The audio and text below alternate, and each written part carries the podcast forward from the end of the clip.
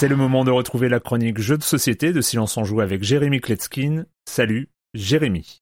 Salut Erwan, je sais que depuis toujours tu es un passionné d'informatique, tu sais qui est Turing, tu sais ce qu'est le test de Turing et surtout tu sais ce qu'est la machine de Turing. En anglais Turing Machine, c'est l'ancêtre de l'ordinateur et c'est aussi le nom du jeu dont on va parler aujourd'hui. Alors prépare tes méninges, on va entendre les mouches voler, on est sur un jeu de logique, il va falloir réfléchir. Au centre de la table, on va poser la tuile de la machine, c'est une intelligence artificielle à laquelle est associée 4, 5 ou 6 cartes critères. Chacune de ces cartes critères est elle-même en lien avec une carte vérificateur. Ces cartes vérificateurs, ce sont des grilles avec des croix rouges ou des crochets verts. À côté de cette machine de Turing, on va poser un support dans lequel on va glisser des cartes perforées, où il y a des cartes perforées comme dans les vieux ordinateurs. C'est très sympa. Le but du jeu étant de découvrir une combinaison de trois chiffres de 1 à 5, eh ben, il va y avoir 15 types de cartes perforées différentes euh, pour chaque chiffre et chaque position. Et c'est une course au premier joueur qui va trouver la bonne combinaison, un petit peu comme au Mastermind. Vous allez en choisir une et vous allez pendant votre tour la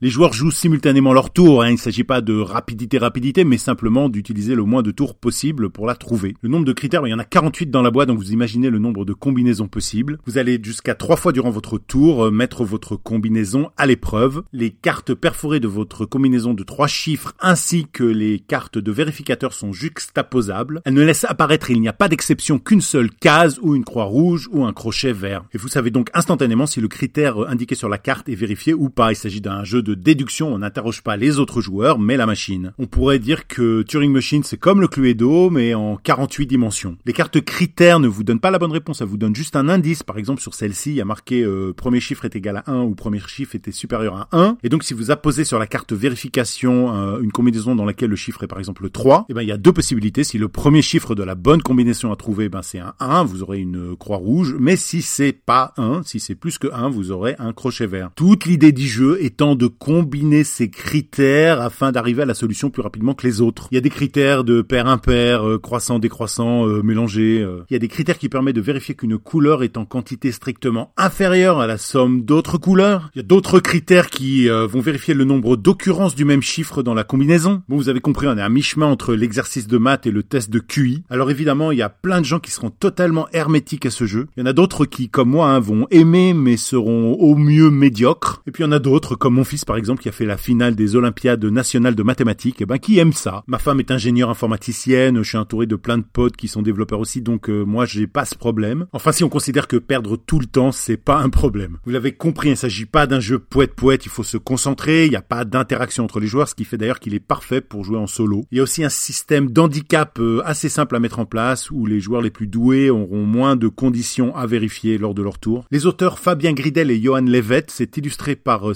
Sébastien et c'est édité chez le Scorpion Masqué. On peut y jouer de 1 à 4 pour des parties d'environ 20 minutes et euh, voilà à partir de 12-13 ans pour les plus doués, sinon 14-15. Euh, Ceux qui aiment ce jeu l'aiment énormément et il est le seul à trôner dans sa catégorie. Donc euh, Erwan, Erwan, je crois que Marius s'est évanoui.